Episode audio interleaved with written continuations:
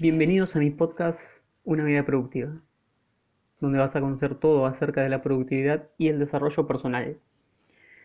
Mi nombre es Nicolás Sánchez Izame, autor emprendedor y apasionado del desarrollo personal, y en este podcast te voy a enseñar todo lo que aprendí acerca de cómo gestionar el tiempo que tenemos disponible para poder cumplir con nuestras metas y con nuestros objetivos. Así que sin más, vamos a comenzar. El episodio de hoy, episodio número 25, se llama La rueda de la vida. ¿Qué es esto de la rueda de la vida? Bien, no es más que un ejercicio de coaching que nos va a servir como autoevaluación personal. ¿En qué consiste este ejercicio de la rueda de la vida? Bueno, en representar la vida con un círculo y subdividirla en cuántas áreas deseemos o en cuántas áreas creamos que es importante nuestra vida. Puede ser el área física, el área emocional, el área laboral, del dinero, etcétera, etcétera. Es personal. A su vez, ese círculo de la vida que representa la, la vida tiene a su vez 10 círculos concéntricos ¿Que para qué sirven? Para puntuar cada una, de, las, de las distintas áreas en las que subdividamos la rueda. ¿sí? Y después podemos unir esos puntos según la puntuación que le demos a cada área. Y lógicamente no va a resultar una rueda completa por el simple hecho de que la vida de ninguna persona es perfecta. ¿sí? Y aún optimizando todas las áreas que creamos importantes en nuestra vida, va a ser imposible que sea perfecta porque la perfección no es para los humanos. Para los humanos está la excelencia, que es el camino hacia la perfección. Un camino sin fin, en el que mejoramos, mejoramos y mejoramos, pero no tiene un destino concreto, sino que el destino es el camino. Bien, entonces, ¿para qué nos va a servir este ejercicio de la rueda de la vida? Como decía, como autoevaluación personal y nos vamos a dar cuenta de tres cosas. Primero un pantallazo general de cómo, cómo está nuestra vida. Después vamos a ver los puntos altos que tenemos y que tendremos que agradecer, que no todo es tan malo como creemos. Y también, en tercer lugar, vamos a poder identificar aquellas áreas de nuestra vida que no están del todo bien, están un poco flojas o bajas y poder tomar medidas para, para mejorarlas. ¿sí? Así que ese es el ejercicio de la rueda de la vida podés buscar en internet para que te hagas una idea visual, gráfica de cómo es. Pero es así como te lo, te lo estoy comentando. ¿Sí? Así que, dicho esto, vamos a ver algunas, no todas, algunas de las áreas más comunes en la mayoría de personas. ¿sí? Y algunas pautas y, de qué tratan y qué se puede hacer para, para mejorarlas. Bien, la primera idea de la que te te quiero hablar es el amor. Qué palabra esta, ¿no? Algunos dicen que es lo que hace girar al mundo. Otros dicen que ya no tiene tanto valor. Acá lo importante es lo que vos creas del amor. ¿Sí? Ahora, recuerdo uno de los primeros libros de desarrollo personal, que tiene un tinte más espiritual, que llegó a mis manos fue Tus zonas erróneas del Dr. Wayne Dyer en uno, en uno de los capítulos del libro, que, es uno, de, mis libros favoritos, me encanta la verdad, hay uno que se llama El primer amor. Y cuando yo leí simplemente el título, me hice la idea errónea de que el primer, el primer amor, a lo que se estaba refiriendo Wayne Dyer, era de la primera vez que uno se ha enamorado. Pero apenas empecé a leer el capítulo me di cuenta que no, que estaba equivocado. A lo que se refería Dyer con el primer amor es el amor hacia uno mismo. ¿Sí? Ese debe ser el primer amor hacia la persona más importante de tu vida que sos vos mismo. No es tu mamá, no es tu papá, aunque muchos los quieran, no es tu esposa, tu esposo, sos vos. La persona más importante de tu vida sos vos. Y por eso el doctor Dyer no, nos incita a aprender a amarnos. ¿sí? ¿Para qué? Para que luego podamos amar a otra persona. ¿Sí? Si no nos amamos no nos respetamos, no nos tratamos, no nos tratamos con cariño, va a ser bastante difícil que después podamos hacer lo mismo y sentir lo mismo por otra persona. Así que primero comencemos con nosotros y no confunda esto con egocentrismo, porque el ego lo que busca es siempre una validación externa. En cambio, el amor propio es un sentimiento de bienestar personal, interno, que no depende de la opinión ajena. ¿sí? No tiene nada de malo. Todo lo contrario. Y otra cosa más que te quiero decir con respecto... No, bueno, dos cosas más. Primero, que mucha gente piensa que se puede sentir solo amor por la pareja. ¿sí? Y te habrás dado cuenta que el amor que vos sentís por tu pareja, tanto si la tenés, bueno, como no la tenés, si la has tenido, que es distinto al amor que vos sentís por tus padres, por tus hijos si los tenés, por tus amigos, etc. ¿Por qué? Porque el amor con la pareja es un amor romántico y está teñido con la emoción del sexo. Por eso es tan distinto y tan fuerte. ¿sí? Y tan distinto a los demás amores que puedes sentir por otras personas con las que no tengas un vínculo sexual. ¿Y qué te quería decir eh, en última instancia? Esto del concepto de la media naranja, si has encontrado o no a tu media naranja. Yo te diría, te diría que más que buscar a tu media naranja, primero te centres en ser vos una naranja completa y una vez que estés completo o completa, sí busques y seguramente encuentres a otra naranja completa. Entonces van a ser dos naranjas completas que se amen a sí mismas y no dos medias naranjas que se necesiten, ¿sí? que necesiten esos vacíos, esa mitad que les falta para poder sentirse completos. ¿sí? Así que trabajan vos, amate, querete, no es ego, es amor. Y bueno, calificate cómo estás en estas áreas según estas perspectivas que te estoy dando y bueno, si no están tan bien como quisieras, Evalúa qué puedes, hacer, qué puedes hacer para mejorarla, tanto en tu amor propio como para con los demás. ¿Sí? ¿Qué otra área de la vida? Salud. En este podcast, en mis libros y siempre en todos lados, en mis charlas y en mi vida, una de las máximas prioridades es la salud. Y debería serlo en todas las personas. Lamentablemente no lo es. ¿Por qué es tan importante la salud en la vida de una persona? Porque sin salud no se puede disfrutar de la vida.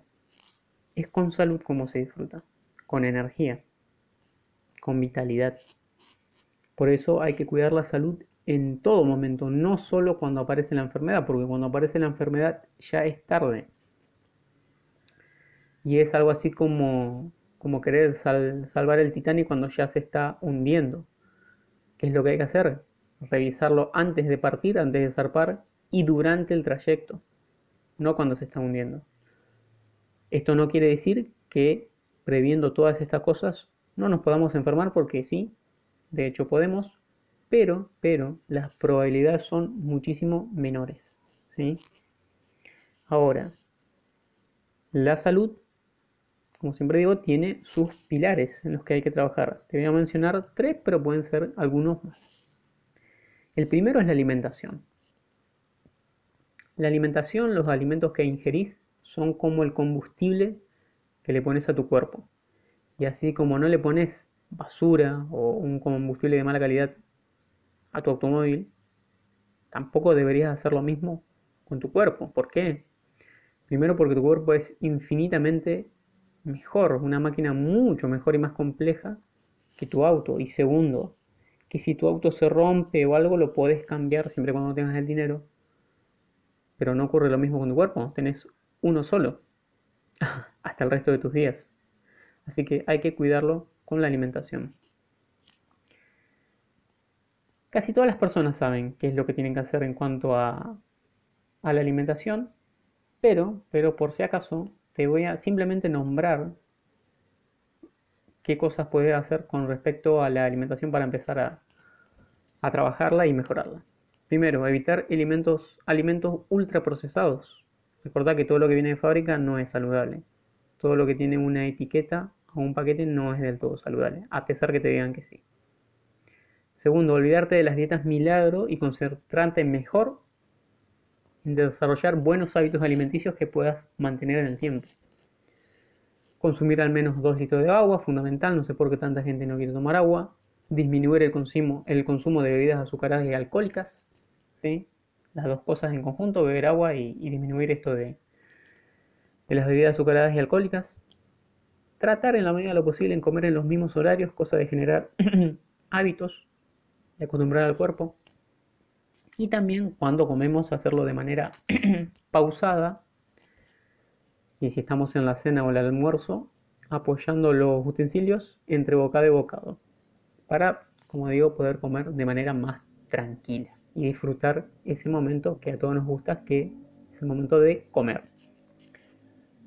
Bien, otro bloque de la salud, el ejercicio físico fundamental junto con la alimentación, es de lo más importante para poner en movimiento tu cuerpo que este se sienta bien tanto a nivel físico, obviamente, con más fuerza, más energía, más resistencia, más potencia, pero también sintiéndote bien, teniendo un sentimiento de bienestar personal porque sabes que estás haciendo algo por vos. Y obviamente el deporte también sirve como válvula de escape para el estrés, te vas a sentir relajado. Y también a nivel neuronal y hormonal hace que se segreguen una serie de, sustancias, de hormonas, de neurotransmisores en nuestro cuerpo que te van a hacer sentir relajado, feliz y también en algunos casos puede hacer que tus competencias cognitivas aumenten. ¿Sí? Así que, ¿qué te sugiero con respecto a la actividad? Te voy a dar algunos tips. Bueno, que lo hagas progresivamente, no intentes hacer grandes esfuerzos desde el principio, porque te vas a lesionar. No te compares con personas más entre comillas, avanzadas que vos. Recordás que ellas están en su proceso y vos en el tuyo. De última, si te vas a comparar, que sea para inspirarte. Trata de practicar deporte en horarios regulares para que se genere un hábito. ¿sí? En mi opinión, esto es personal, pero muchas personas confirman el mejor horario para entrenar es en temprano en la mañana, porque te recarga de energía para el resto del día. Aunque es cierto que en invierno muchas veces se complica porque ya es de noche y hace mucho, mucho frío. Así que eso hay que ir regulándolo. Mucho cuidado también en cuanto a horarios con practicar deporte intenso muy cercano a la hora de dormir. Por lo menos que sea cuatro horas antes. ¿Por Porque vas a elevar tu temperatura y cuando vos te vas a dormir necesitas que el cuerpo se vaya apagando, se vaya enfriando. ¿sí? Si no podés automotivarte para hacer ejercicio por vos mismo, bueno, buscate un compañero o una compañera que te acompañe, justamente, valga la, redundancia, hacer esa actividad. Muchas, personas hacen eso. ¿sí? Y también puedes practicar, eh, si no te gustan los deportes individuales, algún deporte en grupo que te guste, donde vas a conocer nuevas personas y te lo, te lo vas a pasar mejor. ¿Y qué tercer bloque te voy a hablar en cuanto a salud? El descanso fundamental el descanso y quiero separar lo que es descanso propiamente dicho, es decir, el tiempo de ocio en el que no estamos trabajando del tiempo en que dormimos. Ambos son importantes. En cuanto al sueño, vos sabés lo que se siente tener una mala, una mala, mala, mala noche de sueño. Parece que el mundo se viene abajo. Así que ahora te voy a dar unos tips para que puedas dormir mejor Primero, dormir en horarios regulares, al menos 6 días a la semana. ¿Para qué? Para que tu reloj biológico interno, que se conoce como ritmo circadiano, se regule. ¿sí? Que te vayas a dormir al mismo horario y que te despiertes también en el mismo horario. Bueno, que te trates de, ir a dormir temprano y también levantarte temprano porque eso es lo más natural que no te pongas a luces azules a altas horas de la noche. Recordá que las, luces azules las que producen los televisores, las tablets, las computadoras o los teléfonos confunden a tu cerebro, le hacen creer que aún es de día, que, es de, que tiene que estar en tiempo de vigilia y hace que tu cerebro segregue en lugar de melatonina, que es la que necesita para poder conciliar los sueños, que segregue serotonina, que es la que nos mantiene despiertos. También procura que tu dormitorio esté totalmente a oscuras. Te puede servir unas ventanas blackout aunque es una inversión, a veces están un poco caras, pero es una inversión. Porque recordad que el cerebro es muy, muy susceptible a pequeños haces de luz y pueden interferir en la calidad de tu sueño. Evita el consumo de bebidas estimulantes como el té o el café. Unas cuantas horas antes de ir a dormir. Recordad que la cafeína está mucho tiempo en el organismo, hasta 8 a veces. Así que deberías ponerle un, toque de queda a partir de, las 2 o 3 de la tarde, dependiendo del horario en el que te vayas a dormir. También cuidado con las bebidas alcohólicas, que puede ser que, que te pueda conciliar el sueño, pero seguramente te va a estropear la calidad del sueño y también puede ser que te levantes a medianoche a orinar. ¿sí? Y una última cosa es que mucho cuidado con las cenas pesadas antes de irte a dormir, porque así vas a recargar tu sistema digestivo cuando debería ir descomprimiéndose. ¿sí? Ahora el tema del descanso lo vamos a ver en otra de las, de las áreas que te voy, a, te voy a dar un poquito más adelante. ¿sí? ¿Qué otra área? Uf, dinero. Dinero. Seguramente has escuchado la canción esa que dice, con dinero y sin dinero hago siempre lo que quiero, pero la verdad, no te mientas, no es así. Con dinero haces unas cosas, sin dinero no. Todos en el, o la gran mayoría de personas en este mundo necesitamos del dinero y deberíamos verlo como una poderosa herramienta que nos sirve para mejorar nuestra calidad de vida porque podemos comprar eh, todo lo que hace una buena calidad de vida como alimentos, alimentos saludables, un buen gimnasio, elementos deportivos y también otras cosas como experiencias, como viajes, lugares, personas también te da mucho acceso y en general te permite disfrutar y tener más libertad en tu vida. Así que yo diría que comiences con dejar de demonizarlo y lo veas como lo que es, que es una herramienta. Sé que hay todo un condicionamiento social, que el dinero es sucio, cochino dinero, estos ricos cada vez más ricos y los pobres cada vez más pobres, pero es simple condicionamiento social, ¿sí? No, no tenés por qué creerlo. Y no tenés por qué creer que tener mucho dinero o querer tener dinero es malo, porque las Biblias se imprimen con dinero, las obras de, beneficencia también, las iglesias también, así que no tiene nada, nada de malo querer tener mucho dinero. ¿Qué más te puedo decir?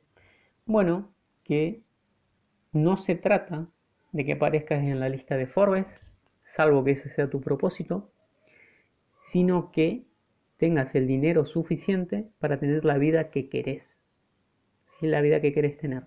Para algunos será tener una mansión lujosa en la ladera de una montaña y un garage lleno de autos deportivos y para otro podría ser, no sé, vivir en una cabaña alejada donde pueda pescar todos los días. Es indistinto. Sos vos el que tiene que elegir. ¿Para qué va a querer el dinero? ¿Sí? Así que pregúntate qué significa para vos el dinero. O qué significaría en caso de tener esa eh, cantidad que querés tener. Y acá es muy importante que cuando definas esa cantidad sea la que realmente querés tener, no la que crees que podés tener. Es muy distinto. No te limites de entrada. Si es exorbitante, bueno, que sea exorbitante y después ves cómo puedes hacer. ¿Sí? Pero no, no te quedes con lo que crees que podés, porque te vas a limitar a vos mismo. ¿Sí? Ahora, si te encontrás en un momento en que no tenés esa cantidad de dinero que te gustaría tener, bueno, no te sientas mal. Todos empezaron de cero. Lo que no deberías hacer es quedarte cruzado de brazos, sino empezar a buscar alternativas de cómo puedes hacer generar dinero, hacerlo crecer, ya sea a través de inversiones o a través de crear negocios o la alternativa que, que te parezca más atractiva para, vos y tu, tu estilo de vida. ¿Sí? Y recordad que el dinero no tiene de malo, es una herramienta que te permite generar abundancia en tu vida, tanto de relaciones, tanto de salud, como también de posesiones, que no tiene nada de malo. No tiene nada malo que quieras un Lamborghini en el garage de tu en, tu, en el garage de tu casa siempre y cuando no sientas identificado tu valor como persona con el valor que tienen las cosas que posees. Es decir, que vos poseas las cosas, no que las cosas te posean a vos. Bien, otro punto de, de la rueda, de la rueda de la vida, que tiene todo que ver con el dinero, que es el trabajo o los negocios. ¿Por qué digo trabajo o los negocios? Porque cuando digo trabajo, me estoy refiriendo más que nada a las personas que trabajan en relación de dependencia, que son empleados, que no tienen nada de malo ni nada de bueno, es indistinto. Y cuando digo negocios son las personas que son emprendedores o, o ya empresarios. ¿sí? Y acá es un tema similar al del dinero, que no se trata de que sea simplemente el presidente de Toyota por validación, sino que el trabajo que estés haciendo te, te satisfaga, que te sientas bien con lo que estás haciendo. Y si no te sentís bien, que empieces a buscar, a buscar alternativas de cómo podrías hacer eso que quieres hacer. Pero independientemente de si sos empleado de una empresa, una institución, o si sos emprendedor, tenés tu propio negocio o sos, sos empresario, la palabra clave acá es valor, ¿sí? Proporcionar valor. Si sos empleado tenés que proporcionar el mayor valor que puedas a tu empresa o a la institución. Y si sos emprendedor o empresario tenés que ofrecer a tus clientes los productos y servicios de la mayor calidad posible. ¿sí? De la mayor calidad posible. Así que, tanto en uno u otro caso, si tus servicios, tus productos tienen en una escala del 1 al 10 un 7, bueno, fíjate cómo puedes hacer para que sean un 9 o un 10. Y si son 6 para abajo, eliminalo y empezar de nuevo. ¿sí? Porque es una porquería. Totalmente mediocre. ¿sí? Así que, mm, que bueno eso. Eh, tampoco, insisto, si, si, estás en un empleo que no te gusta, no te quedes cruzado de brazos, empieza a buscar a ver cómo puedes hacer para hacer eso que realmente querés hacer y que te va a satisfacer laboralmente, porque recordá que vas a pasar mucho tiempo en tu trabajo, así que mejor que te guste, porque como decía Confucio, búscate un trabajo que te guste y no tendrás que trabajar nunca más en tu vida. Bien, penúltima área de la vida que vamos a ver en este episodio, las relaciones interpersonales. A donde quiera que vayamos, vamos a tener que relacionarnos con otras personas, con otros seres humanos. Todo lo bueno y todo lo malo viene de las personas con las que consciente o inconscientemente directa o indirectamente nos relacionamos. Rohn tiene una frase muy conocida en el mundo del desarrollo personal que dice, somos el promedio de las cinco personas con las que más tiempo pasamos. Y tiene toda la razón. Así que lo que tenés que saber en cuanto a las relaciones es que básicamente hay de tres tipos. Las que te hunden, las que te estancan o las que te elevan. Las primeras ya sabes cuáles son, son esas personas que te critican, que se burlan de tus objetivos, de lo que querés conseguir. Y eso pasa porque esas mismas personas no se creen capaz de hacer grandes cosas. Por eso se encargan de decirle a otras personas que tampoco lo van a poder lograr para no sentirse mal. ¿Sí? Y lo segundo que tenés que saber es que, es que no tenés ninguna obligación de, de pasar tiempo con esas personas. ¿Sí? Yo sé que es doloroso esto, pero puedes ir distanciándote progresivamente y vas a ver que en un tiempo van a dejar formar parte de tu vida y no es bueno, no te sientas mal, no te sientas egoísta, es bueno para ambos, para vos que querés progresar y para ellos que quieren estar en ese mismo sitio. En cuanto a las relaciones que te estancan, son bueno esas personas que ni fan ni fu, que no son, no son malas personas, pero tampoco son muy ambiciosas, y podría decirse que son o mediocres o conformistas. ¿sí? Quizás no, no te pongan trabas en, en, cuanto a lo que vos querés conseguir, pero tampoco te van a inspirar a conseguirlo. Primero porque, porque ya en su mente no está esa posibilidad y segundo porque no lo van a demostrar con resultados. ¿sí? Y en cuanto a las personas que te elevan, deberías tratar de pasar el mayor tiempo posible, porque son un viento en popa, ¿sí? Es más fácil que, progreses con este tipo de personas, porque te van a apoyar e inclusive te van a ayudar y también te van a inspirar con la acción, vas a ver los resultados en esas personas. Yo sé que al principio es un poco difícil conectar con este tipo de personas, pero si no tenés la posibilidad de ser el vecino de este tipo de personas, puedes leer o consumir la información que este tipo de personas dignas de admiración en cualquier ámbito en el que se muevan, sea en el deporte, en los negocios, en la música, eh, consumir la información que hayan dejado disponible tanto en libros, en podcasts, en videos, en entrevistas, etcétera, etcétera. ¿Sí? Y vas a ver que con el tiempo las personas físicas ya van a empezar a aparecer en tu vida. Así que ya sabes, trata de cortar de raíz con las relaciones que te hunden, limita el tiempo que pasas con las personas que te estancan y trata de pasar el mayor tiempo posible con las que te elevan. Y ahora sí, vamos a ver la última de las áreas que vamos a ver en, en este episodio, que es el ocio y el descanso. Recordá que por cada, esta, cada una de estas áreas, lo ideal es que te puntúes del 1 al 10 cómo estás en relación con las cosas que te fui comentando. ¿Sí? ¿Para qué? Para ver cuáles están bien y tenés que mantener y cuáles están un poquito flojitas y podés empezar a trabajar.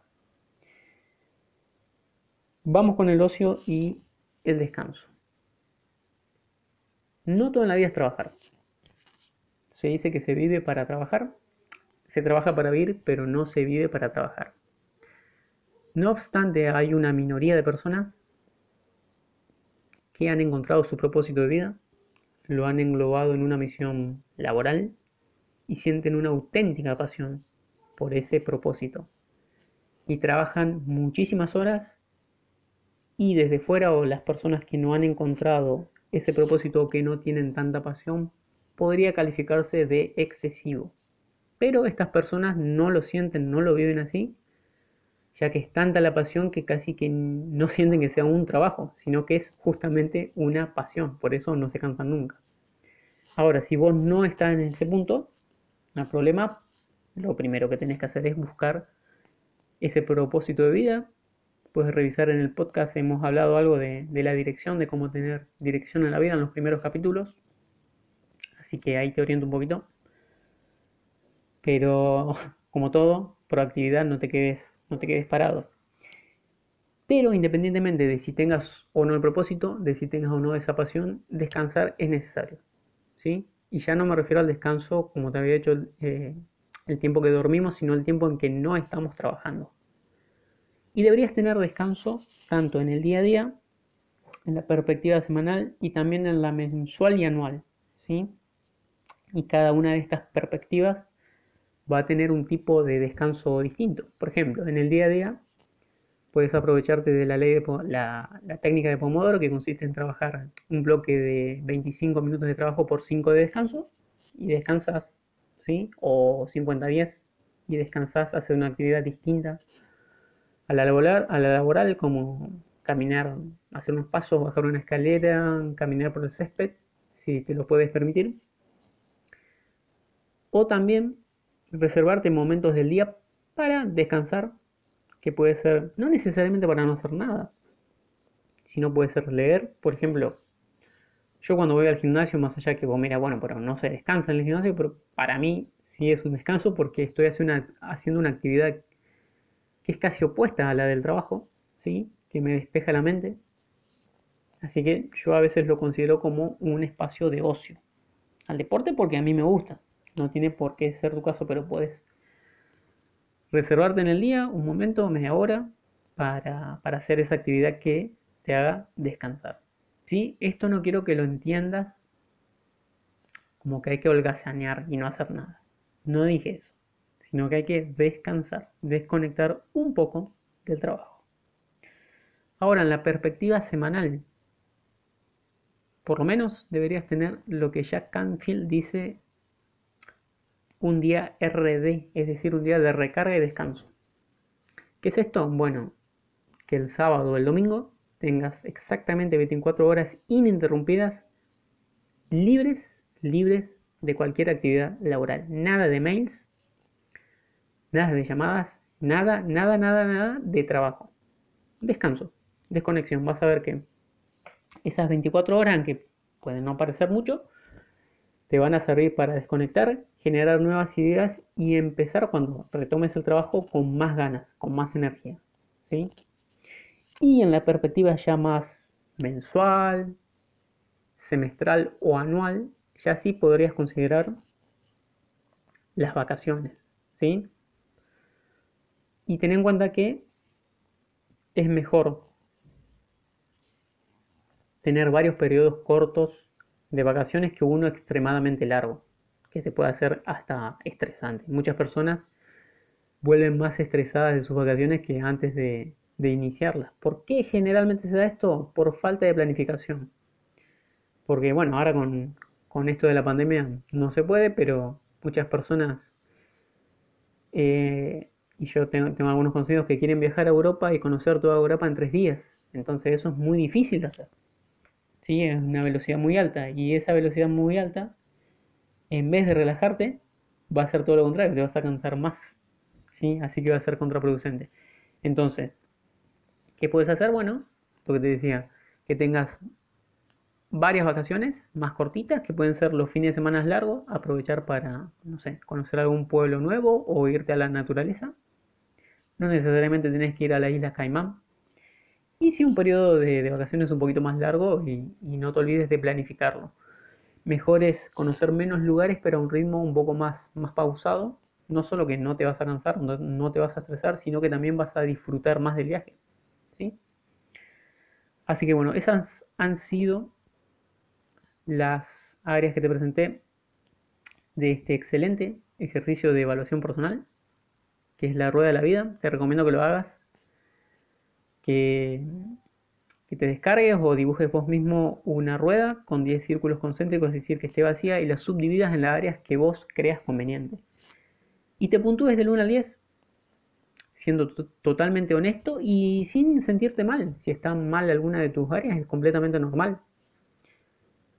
Ese gráfico te va a dar una perspectiva de, de lo que está bien y deberías agradecer, como de lo que está mal o no está tan bien y deberías mejorar o corregir y ver cómo, cómo podés hacerlo. Así que bueno, eso fue todo por hoy. Espero que te haya gustado este episodio. Espero que, apliques este, esta herramienta. Yo, yo la he aplicado. Puedes hacerlo cada tantos meses para, para ver la evolución. Y bueno, espero haberte ayudado, inspirado y nos vemos, nos escuchamos en el próximo episodio. Toto